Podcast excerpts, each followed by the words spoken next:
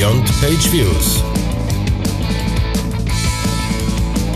Der Analytics Podcast mit Markus Bersch und Michael Janssen.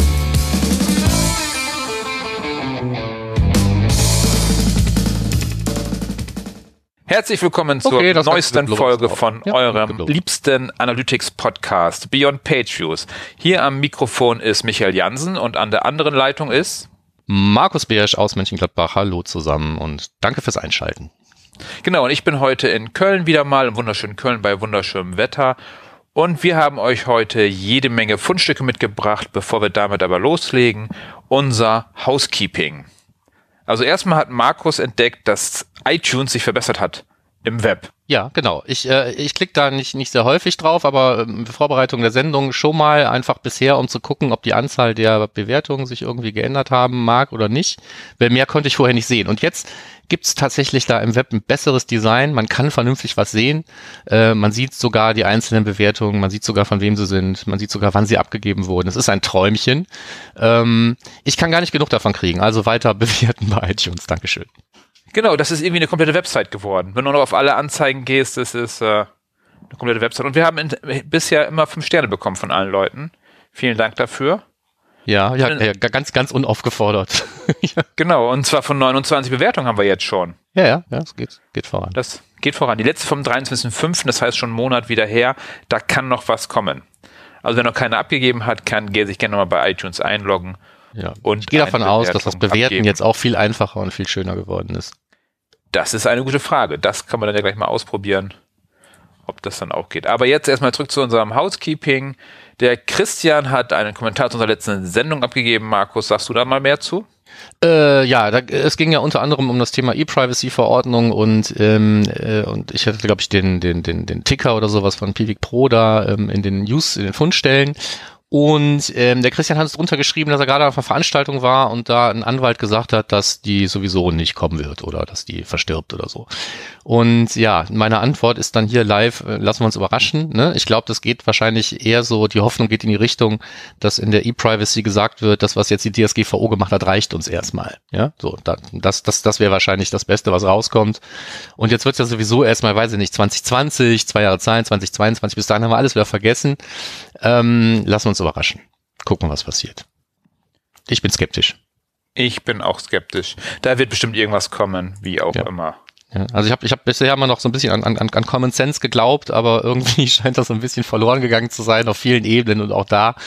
Und ähm, naja, ich habe letztens in, in einem Beitrag was gelesen, äh, da ging es eigentlich mehr so um Datenschutzbestimmungen, äh, also nicht direkt um E-Privacy-Verordnung, aber äh, Datenschutzbestimmungen haben ja genau mit diesem ganzen DSGVO-Kram und sowas äh, zu tun. Und da stand ein super kluger Satz drin, äh, da stand drin, Datenschutzbestimmungen sind Texte von Anwälten für Anwälte und der Besucher der Website ist da eigentlich nie im Spiel gewesen. Und so ist es Genau. ja eigentlich auch. Das stimmt eigentlich. Ja, und jetzt werden wir nur mal dazu gezwungen, die zu lesen, bevor es den Content gibt. Das, äh, Nur wirst gezwungen zu klicken, ja, genau. nicht zu lesen. Ja, nee, das stimmt, richtig. Genau, mal schauen, was da noch alles passiert und auch, ob es irgendwann eine Entscheidung gibt zur DSGVO, wann die ersten echten äh, Gerichtsfälle da auftauchen wegen irgendwas. Noch ist das ja, Ja. alles sehr merkwürdig. Ja, warten wir alle drauf, dass da endlich Rechtssicherheit reingeklagt genau, wird. dass, dass irgendeiner mal ordentlich verklagt wird. Äh, Auf Irgendwas Kosten von passiert. den Großen natürlich. So, lass die Kleinen in Ruhe. Natürlich. Ähm, gut. Äh, du warst unterwegs. Genau, wir haben, wir haben zwei, zwei kurze, äh, keine Recaps, aber Wrap-ups zu ähm, äh, lustigen Veranstaltungen, auf denen wir waren. Ich war gestern noch, also am, ähm, am, am 21.06., je nachdem, wann das hier rauskommt. Ähm, gestern war halt der 21.06. Und da war ich äh, im schönen Emsdetten.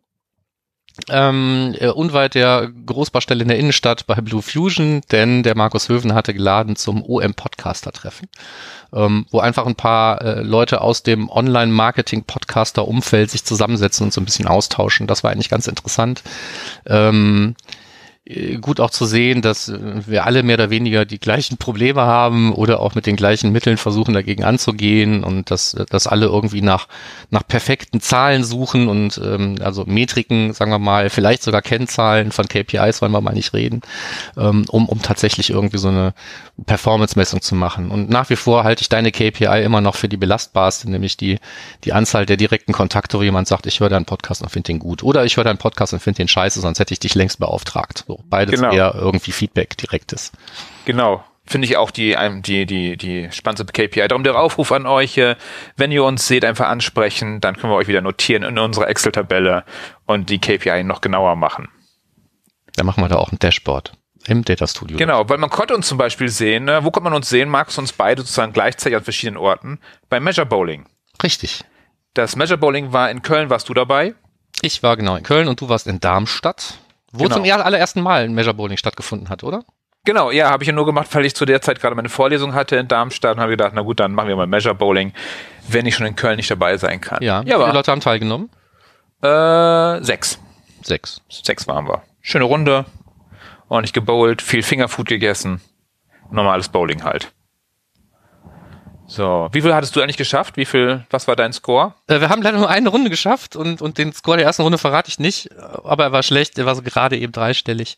Ähm, und allgemein haben wir da, Ah. glaube ich, ähm, zu viel genetzwerkt und zu, zu schlecht gebullt. Also wir haben noch nicht mal eine zweite Runde zu Ende Ah. bekommen. Ähm, das war alles relativ unlegendär, aber nichtsdestotrotz eine lustige Veranstaltung und auch mal wieder ein paar andere Leute kennengelernt. Also es kommen immer wieder die gleichen, ne? Also es sind aber immer wieder welche dabei, die sind zum ersten Mal dabei. Und insofern ist das immer eine super Veranstaltung. Ja, cool.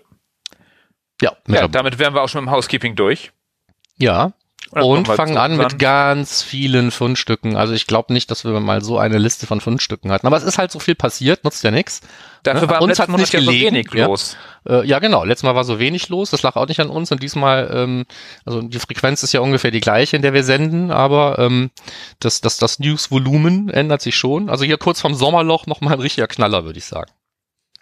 Genau, genau, darum fange ich mal gleich an und zwar vom Jeffalytics, der ja seine ganzen Kurse anbietet, auch hat einen schönen, äh, schönen Artikel rausgebracht, wie man ein PPC-Report baut, also wie man für Google Ads einen Report baut.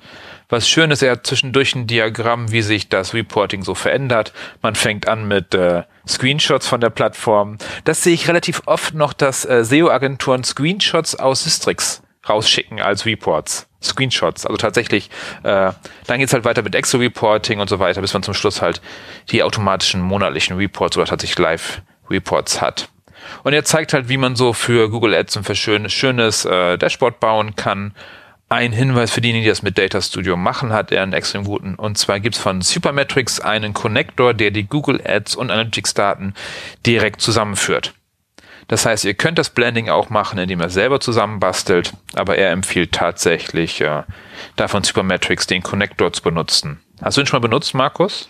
Äh, nein, ich habe Supermetrics nur sowieso einmal in so einer Testphase gehabt und irgendwann hat es dann ja aufgehört, nützlich zu sein, als irgendwie die Testphase vorbei war. Okay. Ähm, äh, also wäre ich ein tatsächlicher äh, Benutzer, ein Heavy-User von Google Data Studio, würde ich wahrscheinlich an Supermetrics nicht vorbeikommen. Ja. Also wir nutzen das inzwischen, weil es echt praktisch ist und einfach die Daten schnell aufbereitet. Und es kommt ja irgendwie gefühlt, äh, alle drei Tage kommt ein neuer Connector dazu von einem Service, von dem du vorher noch nie was gehört hast. Also äh, die sind da wirklich super umtriebig. Ne? Ja. Ja. Nee, aber darum, dieser Artikel von, von Jeffalytics lohnt sich, ist nett. Äh, ob ihr jetzt den Kurs deshalb mit, bei ihm mitmachen sollt oder ob der, der Bericht euch reicht, müsst ihr selber entscheiden. Ich fand's ganz schön, was er geschrieben hat. So. Oder Markus, du mit, mit Google Ads, wie machst du da deine Berichte? Äh, ja, viel über, über API und, und Skripts. Insofern ist da das Data Studio nicht dazwischen. Ne? Aber ähm, das sind ja auch alles nur Reports, die ich größtenteils für mich selber brauche. Ne? Also Reporting für Kunden, individuelle Reports oder sowas, das, das kommt in meiner Welt so gut wie gar nicht vor. Ne? Oder die Ja. bauen sich die selbst oder wie auch immer. Okay. Dann kommen wir auch schon zum nächsten Punkt. Ja. Von wegen selber bauen. Ja, kurzzeitig war die Welt, äh, hat die Welt gerappelt und gezappelt, als es ein neues Feature im ähm, Google Tag Manager gab, nämlich die Custom Templates. Also es gibt ja immer Custom allerhand und meistens ist alles, was mit Custom anfängt, irgendwie nützlich.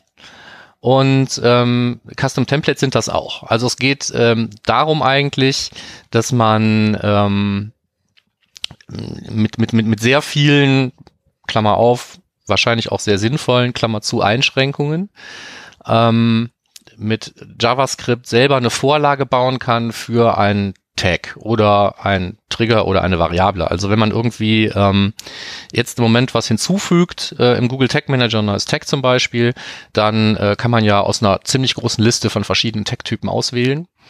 Wo wir bis vor kurzem noch gesagt haben, da wird zum Beispiel Facebook nie drin erscheinen.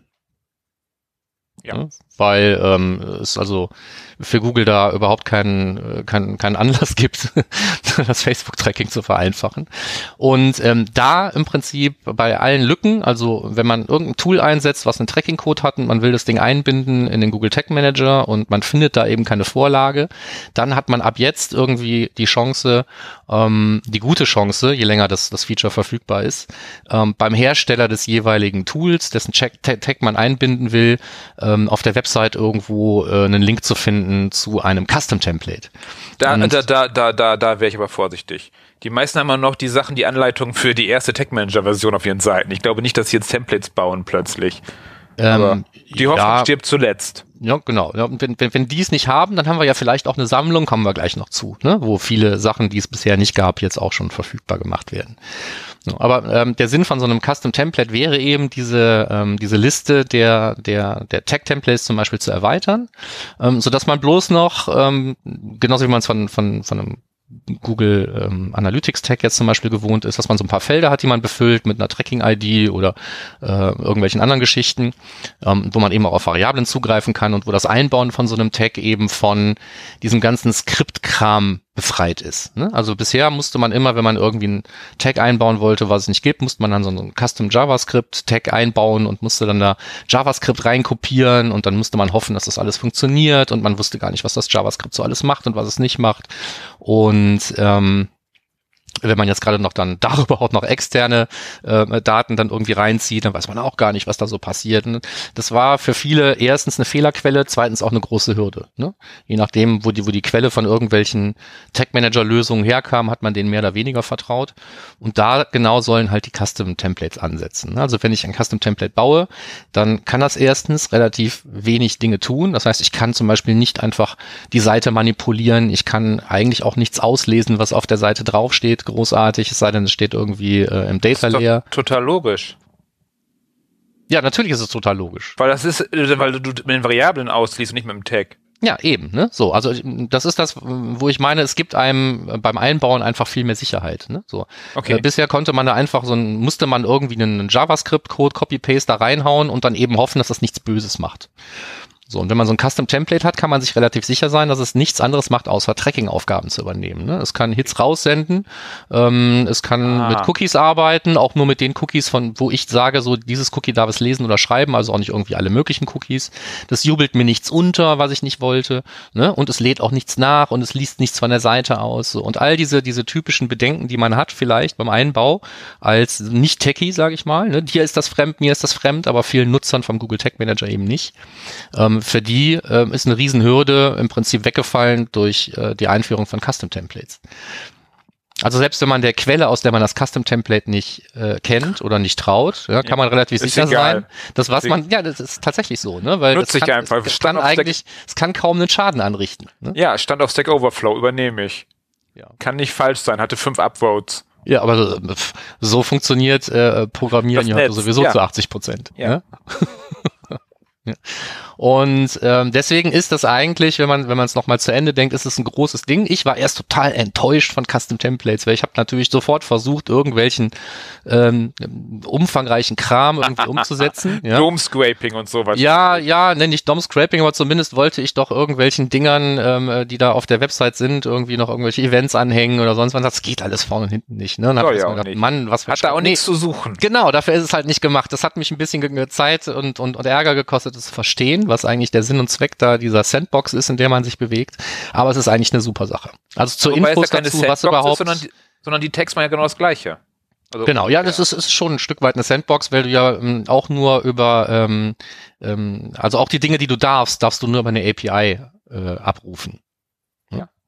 Und ähm, ich sag mal, da bist du im Prinzip in, in, in, deiner, in deiner Sandkiste. Ja. ja. Ähm, ja, also als Infos dazu überhaupt mal technisch, was ist das überhaupt, ne? Was sind Tech Manager Templates? Dazu haben wir einen Link halt zu der, zu der Ankündigung, äh, zu der Veröffentlichung reingepackt.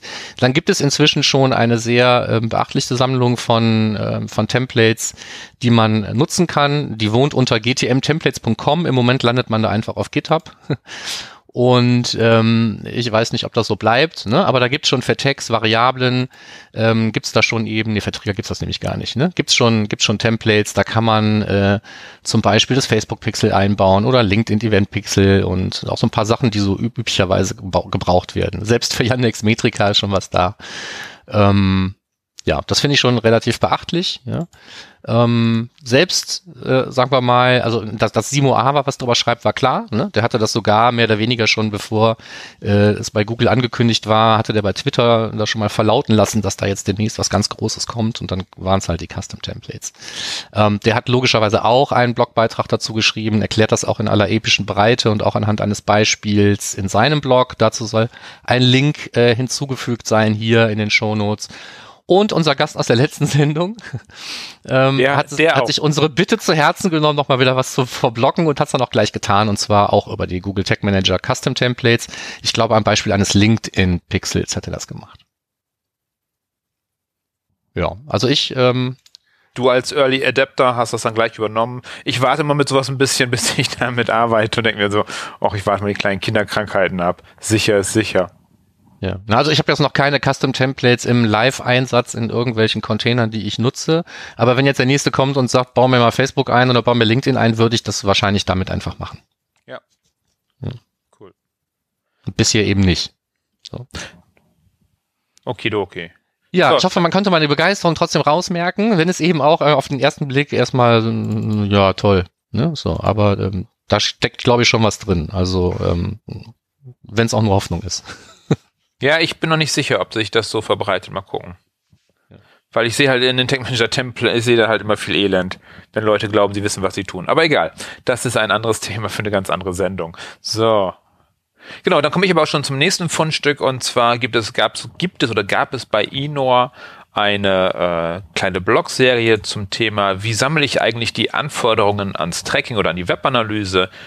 Und das hat jetzt sozusagen einen finalen Blogpost bekommen, und mit dem äh, Hard Approach, also H-E-A-R-T, vorher war es dann der Grammarian Approach, der Fire Hydrant und Customer Journey. Das heißt, insgesamt vier verschiedene Wege, um herauszufinden, welche Ziele brauche ich eigentlich, welche Signale und welche Metriken. Spannendes Thema, weil ich habe das Problem bei meinen Kunden immer wieder, dass äh, Ziele nicht genau definiert sind, beziehungsweise beim Shop ist immer nur das Ziel, die Transaktion. Das kennst du auch, Markus, oder? Ja, natürlich. Welche, ja. welche Ziele habt ihr? Ja, den Kauf. Mhm. Okay, da sind immer viel mehr Ziele und darum einfach gucken, wie kommen wir mal näher ran an das, was wir wirklich messen wollen. Wie können wir besser messen? Darum schöne Blogserie von der Caitlin McCluskey. Unbedingt durchlesen, Leseempfehlung. Lohnt sich. Wollen wir noch so. eben erklären, was hart ist, oder muss man draufklicken, um das zu wissen? Macht mehr Sinn, sich das wirklich durchzulesen, weil dann ist der Grammarian, der Fire Hydrant und der Customer Journey ist auch noch sinnvoll, sich äh, durchzulesen. Also mir, mir ist es auch mehr oder weniger fast wurscht, mit welchem Framework man sich darüber Gedanken macht, was man messen will. Wichtig ist halt, dass man sich Gedanken macht, was man messen will. Ja. Genau, und, und, und sei es, äh, genau, ist egal welches, Hauptsache man macht sich Gedanken. Da bin ich schon mal sehr froh, wenn man, wenn wenn die Kunden einsehen, dass man sich Gedanken machen muss über irgendwelche Ziele. Ja. Und Aber dadurch, dass es eine mehrteilige Blogserie war, hatten wir das Thema jetzt lustigerweise eben oder glücklicher oder angemessenerweise auch jetzt mehrfach in den letzten Sendungen. Ha hatten wir die anderen? Ich weiß es nicht. Ich, ja, ich habe mich nicht doch. dran erinnert. Okay. Doch, ich bin mir relativ sicher. Okay, wenn du das ähm, sagst. Wichtig. Ja. Nächster Link. Nächster Link führt ähm, in, Dein, zu deinen Freunden. In dem Blog vom e-Tracker äh, wo man sich auch Gedanken über ITP gemacht hat und eben selber auch sagt, ja, wir werden äh, Local Storage hier anbieten als Lösung für alles, was nicht irgendwie ähm, Cross-Domain oder mehrere Hosts betrifft und für alles andere wird es auch irgendwas Serverseitiges geben, das steht da drin. Äh, Finde ich gut, ähm, dass es da irgendwie äh, Lösungen gibt. Und dann steht unten drunter eben noch mehr oder weniger äh, der Abgesang aufs Remarketing, den ich ein, ein Stück weit teile. Ne? Also Remarketing wird nicht einfacher ähm, mit ITP und ETP und was dann noch so alles in drei Buchstaben auf uns zukommt. Ähm, das aber ausgerechnet das Remarketing, also jetzt demnächst per Browser-Benachrichtigung der heißeste Scheiß ist, bloß weil es das jetzt irgendwie als Feature bei denen gibt, das wollte ich nicht ganz nachvollziehen können. Also ich bin immer total abgenervt, wenn ich auf irgendeine Seite komme und das erste, also okay, das zweite, ne? Das erste, was ich eben sehe, ist irgendein, irgendein DSGVO-Mist, ja. So, und ich wollte ja eigentlich nur die lustigen Katzenvideos sehen, sondern muss ich das alles wegklicken. Und als nächstes werde ich direkt gefragt, ob dieser Laden, auf dem ich noch nie gewesen bin, mir Browser-Benachrichtigungen schicken darf. Die, ich ich, ich glaube, die heißen Browserbelästigung, nicht Benachrichtigung. Ja, also, also, errate meine Antwort. Ne? Ich weiß nicht, wer da wirklich auf, auf Ja klickt. Da muss man entweder sehr verstrahlt oder super einsam sein, glaube ich. Ähm, ob das jetzt demnächst der Kanal ist, auf dem man super irgendwie Leute erreicht, das sei mal dahingestellt. Also ich kann es mobile bestimmt bei einigen Sachen verstehen und nachvollziehen. Verstehen nicht, aber nachvollziehen, dass es bestimmt irgendwas gibt, wo man sich vielleicht Browserbenachrichtigungen schicken lassen könnte. Ja, von, weiß ich nicht, von Apps oder sowas, aber von irgendeiner Website, auf der ich noch nie gewesen bin, da muss ich aber echt. Gleich als äh, erstes, zack. Ja, ich sag mal, äh, es gab da damals mal Rex Kramer, den Mann, der die Gefahr sucht, ne? So, der, der klickt da wahrscheinlich auf Ja, ne? Genau. Okay, so, okay. Ja, ja. Aber ansonsten Tracking Protection mit der Local Storage, Server Cookies werden wir bald alle machen, schätze ich. Genau. Okay, kommen wir zum nächsten Punkt. Ben ja, Collins, der Zauberer mit den Spreadsheets. Ja, gestern noch live auf der Bühne in Köln. Ach nee, das war Phil Collins, ne? Also nee, nee, Ben Collins, sein Bruder. Ja. Das ist der. Das ist der, der mit Google Spreadsheets rumzaubert und so. Und der hatte, äh, er sagt, komplexe Formeln sind wie Zwiebeln. Sie haben mehrere Schichten und manchmal bringen sie dich zum Weinen. Das fand ich ganz schön und er zeigt halt, wie man äh, komplexe Sachen dekonstruiert und dann neu zusammenbaut und sich mit mehreren äh, Spalten, Tabellen und so weiter behilft um das übersichtlich zu machen und nicht so ein Wust hat aus äh, einer riesigen langen Formel, die dann dauernd nicht funktioniert, sondern sich langsam zusammen vorwärts arbeitet. Und das in beide Richtungen. Einmal, dass einfach zeigt, okay, wie schaffe ich meine eigene komplexe Formel und dann auch, wie baue ich fremde komplexe Formeln auseinander und verstehe, was sie da eigentlich machen. Also wenn ihr mit Google Spreadsheets arbeitet, auch mit Excel funktioniert es genauso. Eigentlich geht es um Dekonstruieren von Formeln und wieder zusammenbauen. Lohnt sich, den Prozess anzuschauen, wie er es macht und dann einfach nachbauen. So, ist eigentlich ziemlich easy. Ja, und, und, und auf jeden Fall ein guter Tipp, ne? Weil ähm, ja. anders kommt man eben auch mit, mit fremdem Code oder Formeln oder sonst irgendwas in der Regel nicht weiter. Ne? Du musst dir kleine Häppchen suchen, die überschaubar machen, verstehen, was die machen und danach schreibst du da zur Not einfach mal rein, macht folgendes und dann wird die Formel irgendwann in Text übersetzt. Und genau, wie beim, wie beim Programmieren eigentlich, einfach kleine, kleine Functions bauen und dann wieder zusammenbasteln. Ja, ja. Komplexe Formeln sind wie Ogre. So. Weil Oger sind auch wie Zwiebeln, ne? Das ist eine andere Geschichte. Ach so, wie viel Digga. ähm, ich habe noch mal was aus ähm, dem Blog von Michaela Lennart dazu gepackt nämlich ähm, zum Thema kanalübergreifende Analysen und Budgetoptimierung in Google Analytics, so der Titel. Es geht also, ähm, ähm, wenn man ein wenig äh, tiefer scrollt, irgendwann erkennbar dann eben um Multichannel-Trichter. Ja? Und es geht, und das finde ich ganz toll, eben nicht sofort oben um Multichannel-Trichter und was man da sehen kann, sondern es geht äh, überhaupt mal darum, warum man sich das anguckt und äh, welche Voraussetzungen es irgendwie hat, da sinnvoll was rauszuziehen. Und deswegen finde finde ich, bevor man zum ersten Mal, wenn man noch nie reingeguckt hat in die Multichannel-Trichter, einfach erst diesen Beitrag lesen. Ja, ja. Um nicht enttäuscht oder verwundert zu sein, warum man vielleicht nicht das da sieht, was man da erwartet. Ja, wichtig für diejenigen, die von Olaf Kopp auch den Podcast hören. Wenn Olaf Kopp das lesen würde und dann Customer Journey lesen würde, würde er sagen, ja, ja, aber nur aus Marketing-Sicht. Das hat er bei meinem Vortrag gesagt. Das ist also tatsächlich äh, die Customer Journey aus Marketing-Sicht ist da sozusagen gemeint mit diesem Multifunnel. Oder Multi-Channel, Multi-Channel-Trichtern, genau. Genau. Und da eben auch nur das Marketing, was Spuren in der Webanalyse hinterlässt. Genau. Aber schön zu lesen, gute Informationen, sehr umfangreich, lohnt sich auf jeden Fall. Nächster Blogpost, nächster Artikel von Stefan Hamel. Von dem haben wir lange nichts gehört, oder? Veröffentlicht er so wenig? Ich glaube ja. Ja, ich glaube schon. Entschuldigung, das war eine Frage an mich, sorry. Ja, so, ja genau. Er hat euch alle, äh, genau, und er veröffentlicht und Tipps und Tricks für das Data Studio. Der hätte ich ihn gar nicht einsortiert, dass er das cool findet. Hat er so ein paar Tricks, wie man damit umgehen kann, wie man das nutzen kann. Also wenn du Data Studio nutzt, äh, einfach den Artikel aufrufen und durchlesen. Für mich, der sich relativ wenig mit Data Studio beschäftigt, eigentlich ganz nett zu lesen. Genau, er hat dann so Sachen, wie man das in eine Webpage einbaut mit so einem iFrame, das habe ich auch schon mal geschafft, oder äh, wie man Filter dann sozusagen in den Bookmark reinschmeißt. und äh, solche Sachen. Genau, einfach durchlesen sind eine Handvoll Tipps und das reicht dazu auch schon.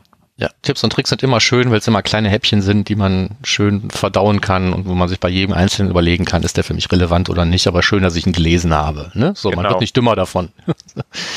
ähm, deswegen, wo wir gerade bei Tipps und Tricks sind, ähm, ganz, ganz, ganz selten kommt es ja mal vor, dass wir so ein, so ein, so ein Whiteboard Friday ähm, Video aus dem äh, Moss-Blog hier drin haben. Es geht auch in der Regel eher so um Hardcore-SEO-Zeugs oder eben auch Einsteiger-SEO-Zeugs, aber nicht um Webanalyse. Diesmal aber äh, war ein Video dabei zum Thema äh, Google Tag Manager Container, ähm, was der so braucht, ne? was da so reingehört.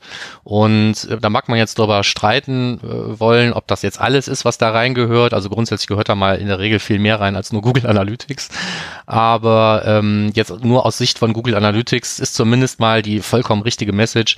Äh, ähm, mit einem Page-View-Tag ist es halt nicht getan. Ja, so, das hat jeder, der diese Sendung hier mehr als einmal gehört hat, auch schon mehr als einmal von uns vernommen und wir haben es, glaube ich, weiter oben auch schon mal gesagt. Man muss sich halt überlegen, was man tracken kann und was man tracken will. Und wenn man sich dann überlegt hat, was man tracken kann und will, dann äh, man steigt tatsächlich ein, findet man hier eben auch eine kleine Videoanleitung, wie man dann das Event-Tracking ja zum Beispiel macht und wie man Downloads misst oder sonstigen Schnickschnack. Was ich spannend fand, war oder, oder bemerkenswert, dass sie mit dem Conversion-Linker anfangen. Mhm, genau. Den haben die immer drin. Weil, äh, ja, warum? naja. Also ich würde inzwischen sagen, wenn man sowieso nicht weiß, was irgendwie verbaut wurde, wie alt der eigene Ads-Tracking-Code ist oder nicht, dann schaden wird er nicht, der Conversion-Linker, ja. Das unbekannte Wesen. Ja. okay. aber ich fand es bemerkenswert. Ja. Ist noch vor, bevor ich Analytics einbaue, erstmal den Conversion Linker. Man weiß ja nie. Ja, ne? also der, der macht ja wahrscheinlich auch mal was Neues. Ne? Also mit jeder neuen Stufe von ITP versucht der Conversion Linker bestimmt immer neue Verrenkungen. Insofern. Meinst du? Ja, könnte ich mir vorstellen. Also wenn ich der Conversion Linker wäre, dann würde ich würde verzweifeln derzeit. Der, nee, aber, aber der, der schreibt doch den Cookie oder nicht? Ja, du, ich habe da nie reingeguckt. Ich weiß nicht, was der macht. Ja? Okay, alles gut. So. Okay, dann war's. Voll schiefe Heatmaps. Ja, genau. ja, genau. Nächster Punkt. Äh, für alle Freunde der Heatmaps, wir finden sie alle toll. Äh, Gerade die Scrolltiefe muss man ja immer wissen, wie tief haben die Menschen eigentlich gescrollt auf der Website. Super wichtig. Eines meiner Lieblingsthemen. Nicht so richtig. Aber wer es tatsächlich braucht und wer es haben möchte, äh, Data Runs Deep hat da was gemacht, wie man in Data Studio die Scrolltiefe mit einer Heatmap visualisieren kann. Nett gemacht, äh, ob man es braucht, ist die andere Frage, aber auf jeden Fall schon mal vorhanden. Schön bunt, also nicht bunt, sondern farbig, Entschuldigung. Bunt sind ja mehr als eine Farbe. Ja, genau, und dann also, kann man halt visualisieren schön mit. Ich sage jetzt mal kackfrech, also es ist so, wird so viel ähm, Scroll-Tracking implementiert, wo nachher keiner mehr drauf gucken will, nachdem er zum ersten Mal einen Blick in die Liste geworfen hat und er sagt, aber sagt mir das jetzt nichts, ne? So, das ist wenigstens eine sinnvolle Visualisierung. Das ich auf jeden Fall. Ich finde, also wenn man schon, wenn man schon einfach so Scrolltracking macht oder vielleicht sogar schlaues Scrolltracking macht und nicht nur irgendwie dauernd irgendwelche Hits absendet, dann ähm, ist das eine, eine durchaus gelungene Visualisierungsform im Data Studio. Ja. Ich wäre, ja. ich wäre versucht, es nachbauen zu wollen. Ja. Mal beim nächsten Anfall von Zeitüberfluss werde ich das, glaube ich, mal ja. machen. Ich glaube, wir, wir, also ich, ich baue das nicht nach, aber ich glaube, die Benedette bei uns wird das mal nachbauen. Mhm. Sobald die das den Podcast hört. So. So, schöne Grüße. ähm, ja, zum Thema, zum Thema Nachbauen oder eben auch irgendwie Zeit sparen. Also ich, ich bin, ich bin mal wieder bei, ähm, fangen wir, fangen wir rückwärts an, beim ähm, GA Management Magic vorbeigekommen. Also der ähm, Spreadsheet-Vorlage, über, mit der man im Prinzip ähm, Filter zum Beispiel aus einer Property in die andere reinbekommt. Wurde die aktualisiert, die App? Ja, das scheint jetzt zu funktionieren. Okay, weil die ging noch nicht mehr. War man nee, die ging nicht mehr. Ne? So, bin aber wieder da vorbeigekommen. Es scheint jetzt zu funktionieren. Ich habe es noch nicht ausprobiert, weil das eben jetzt wirklich tatsächlich kurz vor der Sendung hier war. Oh. Ähm, aber wenn das Ding jetzt, ich, ich meine nämlich beim letzten Mal hätte es nicht äh, einfach behauptet, auch Custom Dimensions zu können. Und ich dachte, du hättest, du hättest, das jetzt äh, ist, nee, neu reingepackt, weil du hier. Nee, aber es muss ein Update gegeben haben, sonst würde da nicht von Custom Dimensions die Rede sein. So, und jetzt statt von hinten von vorne angefangen. ähm, es gibt ein, äh, ein, ein Repository auf, auf GitHub äh, von äh, einem Martijn van Vreden, äh, ein äh, Holländer aus dem schönen Amersfoort, der ähm, hat ein, äh, ein GitHub-Repository bereitgestellt, wo man sich ein paar R-Skripts runterladen kann, ähm, mit dessen Hilfe man Custom Dimensions in mehreren Profilen synchronisieren kann oder eben auch bei der Anlage eines neuen Profils dann gleich irgendwie seine Lieblings-Custom Dimensions da rein zu feuern. Ähm, wer schon mal ähm, 15 verschiedene Custom Dimensions von Hand in ein, von einer Property in die andere übertragen hat, wenn man da irgendwie ähm, wir werden das direkt umsetzen. Wir haben hat. ein Projekt, wo wir 48 Properties parallel halten müssen. Ja, Ne? So, also da äh, das dann einfach mit so einem R-Skript zu machen, finde ich, ist eine gute Idee.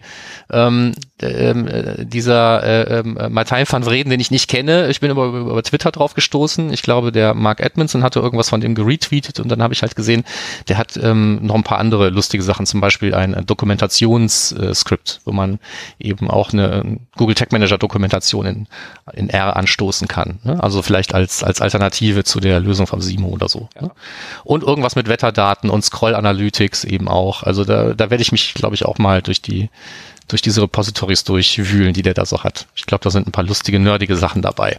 Und ich wollte diese Fundstelle eigentlich mit euch teilen und bin dann halt, wie gesagt, darüber gestolpert, dass das äh, GA Management Magic auch irgendwie Custom Dimensions meint, machen zu können und dann müssten Filter eigentlich auch funktionieren. Ja, aber wenn ihr das hört, äh, springt jetzt nicht zum Rechner und probiert es aus. Ich habe es gerade parallel getan, während Markus geredet hat. Äh, die äh, beim Installieren, ich wollte es gerade installieren und ausprobieren parallel, äh, die Anmeldung mit Google, an, Google ist für diese App vorübergehend deaktiviert. Äh, geht immer noch nicht. Von, von daher. ja, dann also für alle, die äh, diese Funktion in äh, GA Management lernen halt R. Magic vermissen, ne? Nimmt diese R-Skripts, dann braucht ihr auch kein R lernen. Ja. so, da hätte ich dann auch ein To-Do für Sonja. So. äh, ja, dann bist du schon wieder dran. Genau, benutze die Channel-Gruppierungen. Äh, die meisten kennen sie gar nicht, die meisten wissen gar nicht, damit umzugehen. Äh, nutzt du die, Markus? Äh, ja, unbedingt. Und ähm, ich habe mich auch nicht getraut, diesen Beitrag reinzunehmen, weil wir im Prinzip über den Vorgängerbeitrag von dem aus gleicher Quelle in der letzten Sendung geredet hatten. Da, ich wollte so ein bisschen Dubletten vermeiden. Also da ging es überhaupt um, um, um Channel Groupings und warum man sich die ähm, warum man die nutzen sollte und hier ja ähm, so ein bisschen auch. Ne? Also beim ersten Mal ging es darum, wie diese Default-Channel-Groupings eigentlich zustande kommen. ja, die so Customs sind ja kompletten, ist doch Custom, also das ist ja das User-Defined, von das ist ja, ja, das Gegenteil. Du kannst sie nicht in äh, Data Studio benutzen. Nicht mal nee, genau. Ja, ich, ich, ich meine, genau das haben wir beim letzten Mal schon gesagt. Ne? Also genau. äh, Custom Channel Groupings sind toll, aber ähm, äh, nicht erwarten, dass man die im Data Studio sieht. Nein, nee, nee, nee, nee, wir sind hier die, äh, äh, ich glaube, wir reden gerade von zwei verschiedenen Sachen. Du redest vom Default Channel Grouping. Ja. Auf der Datenansichtsebene. Ja. Und da kannst du nur, nur die erste kannst du sozusagen in Data Studio benutzen. Ja. Der Artikel ist über die Custom Channel Groupings. Ja. Das sind die für die User, die nur, die nur du siehst. Ja, ich weiß. Aber, aber das die sehe ich halt nicht im Data Studio. Aber auch die alle, die du als zweites anlegst, aber in hier normalen Channel Groupings ja auch nicht. Nee. Darum. Und äh, du hast bei den, bei den Custom Channels hast du die Möglichkeit, halt rückwirkend zu arbeiten, halt in der Zeit.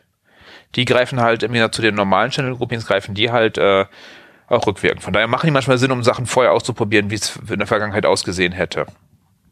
Aber da zum Blogartikel vom, äh, vom Paul Koks äh, einfach mal durchlesen, angucken und was Neues lernen gegebenenfalls. So, und dann hast du schon wieder eine Extension. Hast du genau. überlegt, selber, selber Extension zu programmieren? Ach, da kommen wir später zu. Da kommen wir später zu. So, guck mal, da ist dieser Hyperlink schon wieder. Hier, da, da. Der, ich sehe den nicht. wo der immer wieder herkommt. Ich habe den markiert.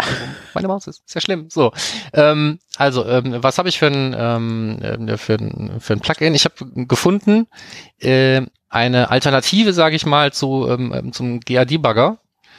Und zwar heißt das Ding äh, Roger Watcher. der Name ist schon mal äh, ist schon mal toll. Und ähm, der macht im Prinzip das gleiche, was der GA-Debugger auch macht. Also der ähm, zeigt dir einfach an, welche Hits rausgehen und ähm, validiert die auch so ein Stück weit und macht die irgendwie ähm, gut erkennbar. Und äh, wo ich den bevorzugen würde gegenüber GA-Debug ist zum Beispiel überall da, ähm, wo irgendwelche anderen Dinge oder jede Menge Fehler die Konsole unleserlich und unübersichtlich machen. Ne? Da ist es manchmal schön, wenn man einen eigenen Tab hat, auf dem man diese Sachen sehen kann. Und da wäre Roger Watcher wahrscheinlich nicht das schlechteste Plugin. Ähm, Da es aber bisher wenige Installationen hat, ähm, was natürlich daran liegen kann, dass es eben ein nerdiges Thema ist, äh, nischiges, oder dass alle anderen Leute den GA-Debug nutzen, hatte ich mir in dem Zusammenhang auch überlegt, ob ich denn überhaupt hier irgendwelche ähm, Plugins empfehlen soll, von denen wir nicht tausendprozentig überzeugt sind, dass sie keinen Mist bauen. Oder installierbar ähm, sind. Ja, und, und, und installierbar sind, genau so. Das war ja kein Plugin-Mensch. So. und ähm, da habe ich mir, äh, da ist mir aufgefallen, dass ich mich auch noch nie drum gekümmert habe, dass Chrome einem ja irgendwann dann mal die Möglichkeit gegeben hat, auch wirklich explizit bei einem, äh, also im Kontextmenü von jedem Plugin, ähm, die Rechte von diesem Plugin, was es das Lesen und Ändern von Website-Daten angeht, definieren kann. Und ich habe das, muss ich gestehen, auch bei viel zu wenigen Plugins bisher gemacht, äh, die bei mir, also bei den Add-ons, die ich da in, in Chrome habe. Und ähm, siehe da, ja, die meisten stehen halt, die können alles Mögliche machen auf allen Websites und das kann man natürlich sinnvoll einschränken. Ne? Die meisten Plugins braucht man immer nur in bestimmten Fällen, gerade die, die was mit äh, Debugging zu tun haben, ob es jetzt hier das äh, äh, der Bing oder Facebook Pixel Helper ist oder sonst irgendwer, den braucht man halt normalerweise nicht jeden Tag. Ähm, und da die Rechte auf kann Website-Daten lesen und ändern, äh, wenn die Erweiterung angeklickt wird zum Beispiel, finde ich eine gute, sinnvolle Vorgabe. Vielleicht auch für den Roger Watcher, wenn man dem so ein bisschen misstraut. Ja? Also installieren und dann nur dann freigeben, wenn man ihn braucht, ist vielleicht eine gute Lösung. Äh, wie bin ich auf das Ding gestoßen? Ähm, in den Kommentaren zu einer ganz anderen Sammlung, äh, die ich auch nochmal verlinkt habe. Da geht es um 39 Tooltips. Ähm, wir lieben ja Tooltips, allerdings ist da in dieser Sammlung eigentlich kaum was drin, was wir nicht irgendwie schon mal angesprochen haben. Ähm, aber wie gesagt, unten in den Kommentaren kam Roger Watcher dazu und vielleicht findet der ein oder andere auch in dieser äh, Übersicht von 39 Tooltips noch was, was sein Toolset äh, ergänzen kann. Also einfach mal durchscrollen, querlesen und gucken, ob man da nicht noch Nuggets drin findet. Ja, super. Genau, wir haben jetzt schon mal zwei Drittel unserer Fundstücke durch. Schon mal kurzer Zwischenstand, äh, jetzt geht's weiter. So, und zwar mit äh, Simo Harvard was geschrieben, und zwar hat er sich Gedanken gemacht, ob man messen sollte, ob eine Seite überhaupt gesehen wird, ob sie im aktiven Tab ist oder nicht. Ganz schnell einfach lesen, in eine Dimension schreiben und äh, fertig ist die Laube. Wer sich dafür interessiert, reinschreiben. Ich weiß nicht, ob ich es sinnvoll finde. Markus, was meinst du? Das weiß er selber nicht. Also ähm, er hat ja selber gesagt, das ist, ja, ja. Das, äh, ne, kann man machen. Jetzt, also man kann es machen, es ist machbar und ähm, äh, glaub jetzt nicht, dass da Insights auf dich niederprasseln, bloß weil du das tust. ne? genau, sehr schön. ähm, ja, aber manchmal muss man einfach auch mal was machen, wenn es geht. Ja, ja, das tut auf jeden Fall weniger weh, als äh, bei jedem Hit nochmal irgendwie zwei abzusenden. bei jedem Seitenaufruf. Ähm, so, was haben wir noch? Ähm, ja, Tagging-Quellen und überhaupt, spätestens das ist jetzt so ein bisschen redundant zu den Themen, die wir immer und immer wieder ansprechen. Ähm, nämlich sauberes Tagging, ne? was sind überhaupt UTM-Parameter, wie kann man sie nutzen? Ähm, jetzt hier speziell im Zusammenhang eben auch mit, mit Kampagnen und auch der Google Click-ID. Ne? Ähm, was kann so alles irgendwie schief laufen? Wo sind die typischen äh, Fehlerquellen, wenn man irgendwas getaggt hat und es funktioniert nicht richtig? Ähm, da, da geht es so um so technische Sachen, ne? Was ich, also einfach in einem falschen Format die Parameter übergeben oder teilweise liegt es auch an der Reihenfolge.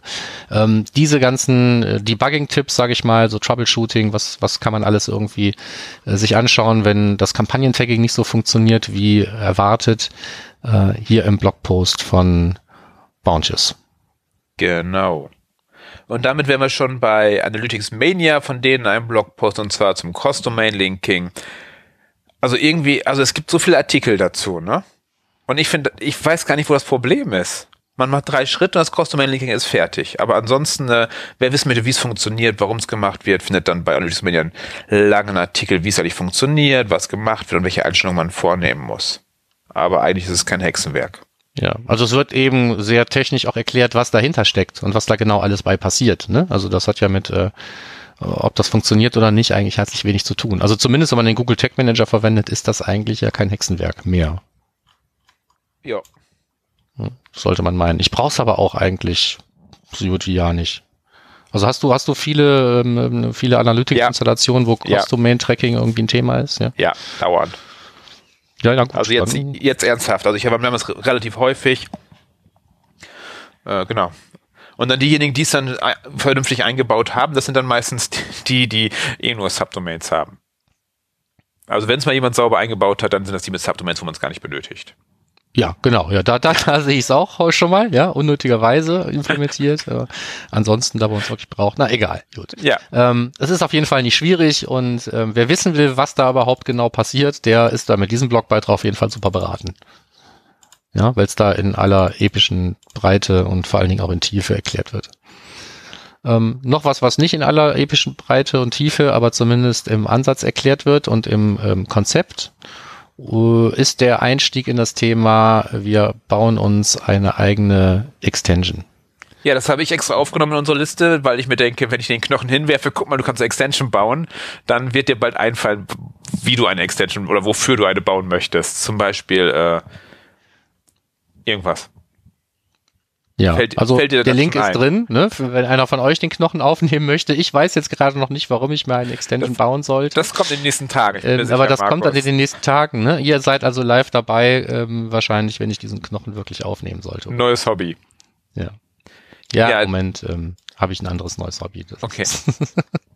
Dann Ja. haben wir einen Link, äh, und zwar eigentlich relativ unspektakulär, und zwar wie man bei einer Wix-Website mit diesem Homepage-Baukasten, wie man da das Tracking einbaut mit dem Google Tag Manager, eigentlich super langweilig. Aber zwei Sachen sind interessant. Erstens, dass man den Google Tag Manager einbauen darf auf so einer Seite. Das ist schon mal meistens nur ein Tracking-Code und hier den ganzen Tag Manager. Und zweitens, die Wix-Seiten sind äh, Single-Page-Applications, die haben keine Seitenaufrufe. Und da ist an so einem ganz einfachen Beispiel erklärt, äh, wie funktioniert das mit äh, Single-Page-Applications, wie kann man die tracken, trotzdem die Seitenaufrufe. Und das funktioniert mit den Wix-Seiten, das erklärt dann Analytics Mania im Blogpost. Eigentlich ganz schön mit dem Custom-Event und dem ganzen Kladradatsch. Ja, jetzt könnte man, ich mache das jetzt auch einfach. Jetzt könnte man sagen, wer mit so einer Seite gestraft ist, ähm, dem kann wenigstens geholfen werden, wenn er wissen will, wie er das Tracking einbaut. Aber mit den meisten ähm, Baukastensystemen hat man halt immer auf der einen oder anderen Seite irgendwelche wirklich groben Einschränkungen. Ja, und das ist da, glaube ich, nicht anders. Trotz, also da muss ich eine Lanze brechen für die, die so Homepage-Baukästen benutzen. Es kann durchaus Fälle geben, wo es Sinn macht, sowas zu nutzen. Die gibt's hundertprozentig. Ja, ähm, ich, ich sehe dann Bashe halt. ich da halt nicht so drauf ein, weil ich sage, hey, wenn die gerade so weit sind, äh, besser die kaufen sich ein Typo 3 als erstes. Nee, nee, nee, nee, das, das muss, muss, muss man auch nicht machen. Ne? So. Ich will auch gar nichts gegen, gegen Homepage-Baukästen sagen. Man muss sich Klar, halt nur so. der Einschränkungen, man muss sich der Einschränkungen eben bewusst sein. Ja? Also was ich immer sehe, ist der Einsatz von Baukastensystemen geparkt mit hohen Ansprüchen. Ach so, ja, ja, nee, ja. Und das, das passt eben nicht. nee, ne? da muss ich man, muss, da muss muss mit dem De- leben, was Demut ich da lernen. habe. Ja, Demut, Demut soll man lernen damit. ja genau. Nee, da, da bin ich der, der gleichen Meinung. Hau- Hauptsache, wir haben Slider, denke ich mir immer. Ja. So. Slider sind sowieso das Wichtigste. Die hast du da auch immer. So. Aber ich habe jetzt, ich habe jetzt gelernt übrigens hier von wegen Slider, wer die immer haben möchte. Das sind Ma- Mac-User. Muss man darauf achten, wenn sich jemand einen Slider wünscht, muss man gucken, was er für einen Rechner hat.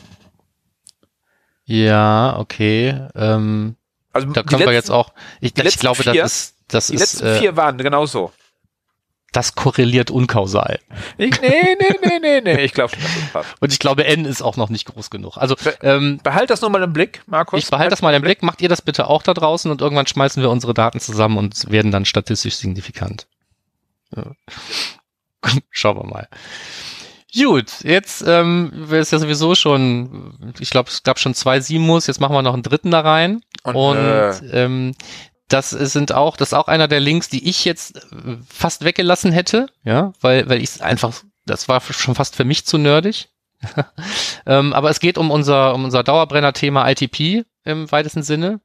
Und zwar ähm, ähm, müssen wir uns ja, da haben wir ja schon auch länger drüber geredet, bei ITP den Ged- Gedanken machen, wie wir die Laufzeit unserer Cookies über diese bösen sieben Tage hinaus irgendwie verlängern.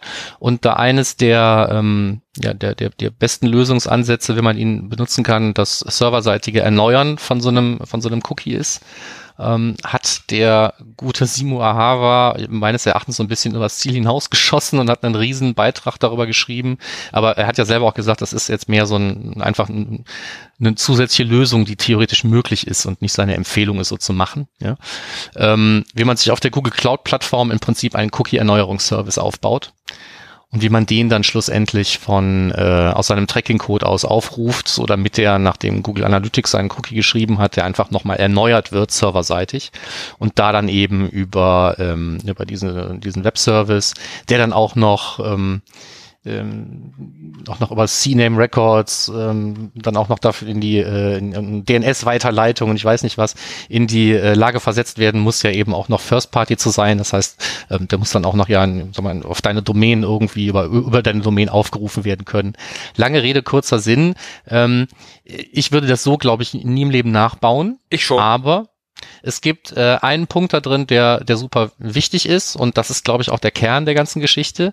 Nämlich äh, im Zusammenhang mit dieser ganzen Geschichte ähm, gibt es ja mal ein Problem, das haben wir beim letzten Mal auch angesprochen. Wenn ich serverseitig meine, meine Cookies erneuere, dann muss ich ja jedes Mal, wenn Google Analytics den Cookie geschrieben hat, muss ich den erneuern. Und bisher war dann der Ansatz, naja, also dann mache ich halt irgendwie einen, einen, einen Hit-Callback oder einen Custom-Task oder sonst was und jedes Mal, wenn so ein Hit rausgesendet wurde, dann ähm, rufe ich halt danach mein Cookie-Erneuerungsskript auf, was dann im einfachsten Fall einfach auf meinem eigenen Server rumliegt. Und äh, jetzt in diesem Fall dann halt auf der Google Cloud Plattform. Und damit eben nicht bei jedem Seitenaufruf jedes Mal wieder das Cookie erneuert werden muss, ähm, hatten wir eigentlich alle immer schon den Wunsch, Google Analytics zu verbieten, dieses Cookie einfach dauernd zu erneuern nach jedem Hit. Und siehe da, es gibt eine schlecht bis undokumentierte äh, Option bei der Initialisierung des Trackers, wo man genau das machen kann. Man kann Google Analytics sagen, äh, wenn kein Cookie da ist, schreib's gerne, aber update es nicht dauernd. Und das ist natürlich ideal. Ähm, weil das, was auch Simo in seiner Lösung hier macht, ist, er merkt sich einfach, wann er das letzte Mal das Cookie aktualisiert hat und sagt dann, na, ich verzichte jetzt einfach mal auf für Endtage darauf, das zu machen. Hm? Das heißt also, die, ähm, die Anzahl der Aufrufe von diesem Cookie-Erneuerungsservice in diesem Fall oder halt der Cookie-Erneuerungs-Skriptdatei auf dem eigenen Server sinkt dramatisch. Das ist nämlich pro Besucher und äh, eben eingestellter äh, Lebensdauer von so einem Cookie, äh, von dieser Cookie-Laufzeit, in diesem Fall jetzt Beispiel sechs Tage, ähm, habe ich dann nur noch einen Hit und nicht einen Hit bei jedem Seitenaufruf. Das ist eigentlich eine super tolle Sache. Und deswegen habe ich das auch zum Anlass genommen, meine eigene Cookie-Erneuerungs-Prototyp-Lösung, die ich da als äh, auf GitHub bereitgestellt habe, auch mit einem neuen Kommentar zu versehen und mit zwei neuen Varianten für Universal Analytics und für GTEC.js, wo das im Prinzip komplett nachgebaut ist, was hier ähm, gemacht wird, nur halt nicht mit einem mit der Google Cloud Plattform, sondern das Ding geht davon aus, dass du irgendwie eine PHP-Datei auf deinen Server hochladen kannst und die wird ja. dann halt einmal aufgerufen. Ja, also sechs Tage vielleicht. Und ganz ehrlich, in meinem Kontext, wo, wo wir arbeiten, das ist einfacher, den C-Name umzubiegen, als ein PHP-Skript auf den Server zu bekommen. Hm. Ja, kann, kann sein. Genau, ja? genau. Dann hast du die, hast du die Cloud-Plattform halt gebaut und dann kannst du die ja für Endkunden nutzen oder so. Das kannst du ja genau. machen. Ne? Genau, darum, das ist extrem praktisch. Äh, gerade weil, weil halt die Kunden lassen dann halt selten an Server ran. Gerade bei Banken und Versicherungen ist es halt ganz schwer ranzukommen. Und dann komm, wir haben hier so ein kleines Skript, wie wir das gerne ausführen. Das ist einfach zu sagen, hey, wir müssen an den CNAME umbiegen. Da kann auch nicht viel passieren, ist nicht schlimm. Genau. Also für jedem kann geholfen werden. Ne? Und das hier ist, wie gesagt, also der Kern der ganzen Geschichte ist für mich ähm, halt dieser dieser Parameter, mit dem ich Google sagen kann, hier komm, jetzt schreib bitte nicht dauernd das Cookie neu, ich habe es gerade neu gemacht. so. Und äh, der Parameter ist super praktisch. Genau, hervorragend. Dann kommen wir zum nächsten Punkt noch. Äh, wir haben ja beim letzten Mal gehabt die Google Marketing Live, wo diese Präsentation war, was alles Tolles, Neues ist und so. Und da hat sich jetzt mal Inor Gedanken gemacht, was, was bringt uns das eigentlich? Kleiner, schöner Blogpost, zu, um zu gucken, was ist da jetzt eigentlich hängen geblieben und was bringt es eigentlich dem Einzelnen? Also was bringt es uns als Firma irgendwie da? Was nutzen wir davon? Und dann haben die halt gemerkt, okay, äh, den, den Ads Data Hub, den es jetzt gibt, von dem ich noch gar nichts mitbekommen hatte, weil ich zu wenig zugehört habe bei dem Marketing Live, äh, mit Optimize, BigQuery und Analytics 360 und so, sauber, GDPR-konform tracken und äh, alles Mögliche. Wer es genauer wissen möchte, einfach dem Link folgen und bei Inor nachlesen und gucken, ob das für euch vielleicht auch passt. So, Endspurt? Endspurt. Tatsächlich das letzte Thema auf unserer Liste. Ich kann aber jetzt schon verraten, weil ich gucke mal auf die Uhr, wir sind fast bei 50 Minuten. Da wird nichts mehr viel passieren. Ja, schauen wir mal, schauen wir Monats, mal. Schauen wir mal. Aber äh, ja, rappeln wir das eben auch noch kurz durch. Das ist so ein Stück weit auch ein, eine Entschuldigung, sage ich mal, und immer noch Anklage, weil ähm, mit dem äh, Firefox 67 ist halt äh, auch eine ähm, eine neue Version des ähm, in, der Enhanced Tech Tracking Protection heißt es da, also ETP statt ITP, äh, auf den Markt gekommen und sag mal, die ähm, gut informierte Fachpresse hat sich draufgestürzt und hat dann alles Mögliche darüber geschrieben. Ja, Firefox macht cookie-feindlichen Tracking-Schutz zum Standard und Firefox geht aggressiver gegen Tracking vor und äh, makes Anti-Tracking the default und ich weiß nicht was alles. Ähm, und im Prinzip steckt da überall eine Wahrheit drin, aber ähm, das war eben alles irgendwie so formuliert, dass alle gleich gedacht haben, oh ja, mit dem neuen Firefox, da werden wir jetzt gar nicht mehr getrackt. Ja. Ähm, und um die Historie so ein bisschen rund zu machen, ich habe mir das dann angeguckt und habe dann erstmal gesagt, na ja, wird alles, läuft alles super, ne? Äh, wir haben First Party, das, da wird alles weiter getrackt und selbst der Third Party Scheiß, den wir haben, der wird weiter irgendwie getrackt. Ich sehe überhaupt keine Veränderung. Ähm, und dann ist ja oft so, ne, also wer lesen kann, ist klar im Vorteil. Ähm, ich habe mich dann erst hingesetzt und habe dann mühselig eine Neuinstallation irgendwie ausgeführt, um dann zu sehen, dass bei Neuinstallationen diese Vorgaben tatsächlich ein bisschen anders funktionieren und was, was äh, Third Party ist, wird wirklich äh, geblockt und das stand eigentlich auch so, da stand extra nur New Users, ne? also man hätte es lesen können. Ähm, lange Rede, kurzer Sinn, was passiert jetzt bei ETP und wie hat das was mit der Webanalyse zu tun? Ähm, die kurze Antwort ist, es hat mit Google Analytics erstmal überhaupt nichts zu tun. Also das Google Analytics Tracking ist davon, egal ob Neuinstallation oder nicht, äh, nicht betroffen. Aber es gibt ja so ein paar Aspekte auch bei Google Analytics, die nicht auf dem Third-Party-Cookie von Google Analytics beruhen, sondern auf Dingen, die über Third-Party-Cookies äh, gesammelt werden. Und das sind zum Beispiel die ganzen Dinge mit den äh, Werbefunktionen, also Remarketing, ähm, das, äh, die demografischen Merkmale, das wird alles nicht funktionieren, wenn jemand ein Neu-User ist, der einen Firefox installiert hat und mit diesen, genau diesen Einstellungen arbeitet.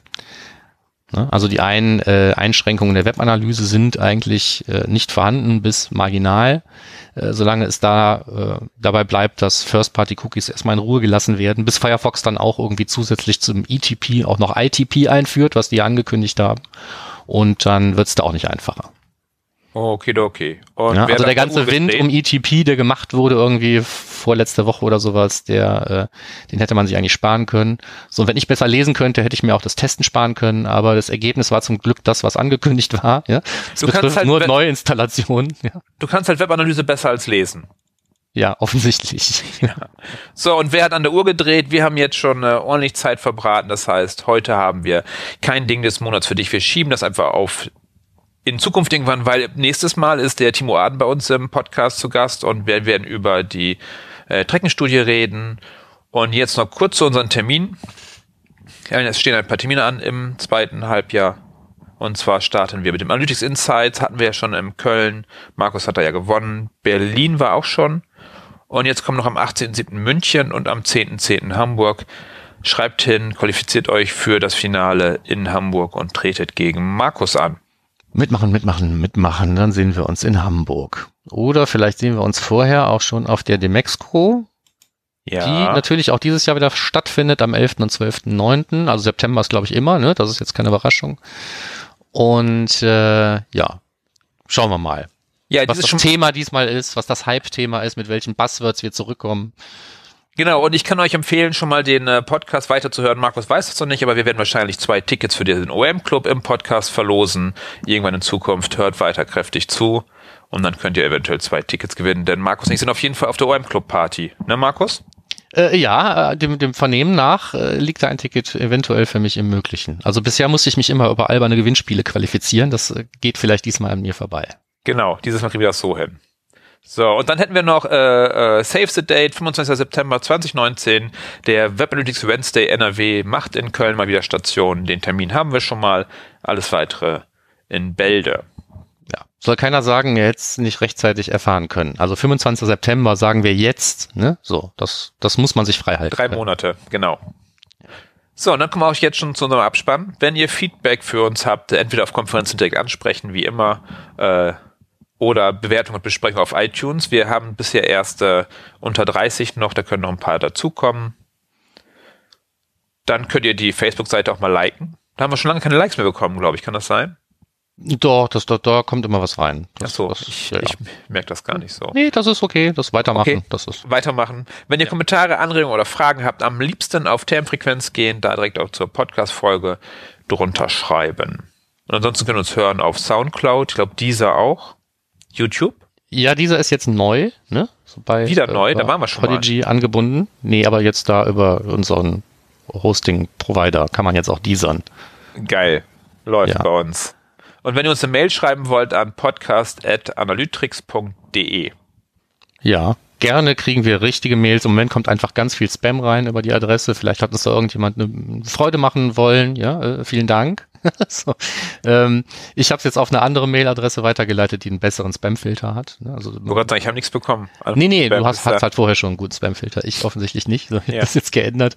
Äh, ja, was haben wir gesagt? Hier, Spotify geht auch, haben wir eh schon gesagt, sind wir eigentlich durch. Jetzt wären wir eigentlich am Ende der Sendung. Apropos, apropos Mails, Markus, kannst du eventuell nicht mal einrichten, dass wir die Anzahl der Mails in, in Analytics sehen können? Die Anzahl der Mails? Die, die eingesendet werden, ja. Ja, theoretisch könnte man das aber das Measurement-Protokoll ja, wirklich ja. machen. Ja, so. Wäre mal sinnvoll. Sehen wir mal, können wir noch ja, eine Statistik Aber wir machen. können die nicht einer Quelle zuordnen. Da ist nichts attribuierbar. Das kann man vergessen. Uh, okay. Okay, okay. Das war's dann erstmal von uns. Uh, viel, viel Spaß dir, wo auch immer du gerade bist. Uh, und bis zum nächsten Mal von mir, Michael. Und Markus, ja. du hast heute das letzte Wort. Ich habe noch das letzte Wort, weil ich eine kleine Anekdote erzählen möchte. Ähm, ich habe seit, seit wir ein Intro haben, äh, habe ich denjenigen, äh der uns das freundlicherweise zur Verfügung gestellt hat, äh, schon mehrfach irgendwie gebeten, uns das auch nochmal ohne Tonspur zu schicken, damit wir das einfach hinten als Musik, als Outro reinblenden können. So, jetzt habe ich den endlich mal erreicht und jetzt hat er mir gesagt, warum er sich immer so geziert hat, weil ähm, da weiß er nicht, ob er das auch ohne die Tonspur aber weitergeben kann. Ne? Das ist so eine rechte Geschichte. Ähm, er hat es wieder auch von einem Geschäftspartner, mit dem hat er seit einem halben Jahr nichts mehr zu tun ähm, und der stößt ihn jetzt die ganze Zeit an und fragt ihn, ob ich denn jetzt irgendwie dieses blöde Outro nutzen darf oder nicht. Und irgendwie habe ich gesagt, das ist mir zu doof. Wir versuchen es jetzt nochmal. Wir hatten ja äh, mal, als ich noch anfangs zu Eingang unserer Sendung immer irgendwelche ähm, ähm blöden äh, Witze machen musste, dann habe ich ja gesagt, das machen wir so lange, bis wir von euch ein Intro kriegen. Ähm, das hat ja leidlich gut funktioniert. Das versuchen wir beim Outro jetzt nochmal. Ich erzähle jetzt aber keine Witze, sondern ich habe mit also hochwertiges Outro produziert. Das werdet ihr gleich also zum ersten Mal hören. Weltpremiere jetzt gleich hier. Und das, das, das tun wir euch so lange an, bis entweder der eine Typ sich da gemeldet hat, der hoffentlich jetzt hier irgendwie über Umwege davon erfährt, dass wir verzweifelt sind und unser Outro haben wollen, oder äh, ihr euch erbarmt und uns ein Outro schickt. Also so lange das, was ihr jetzt gleich hier hören äh, könnt. Ähm, damit eben auch von mir. Tschüss und bis zur nächsten Sendung. Danke fürs Zuhören. Wir sind raus. Ciao. Jupp, bis dann dann. Ciao. Wer hat an der Uhr gedreht? Ist es wirklich schon so spät? Soll das heißen, ja ihr Leute, mit Podcast ist nun Schluss für heute. Das war die Sparversion unseres Abspanns. Bis zur nächsten Folge.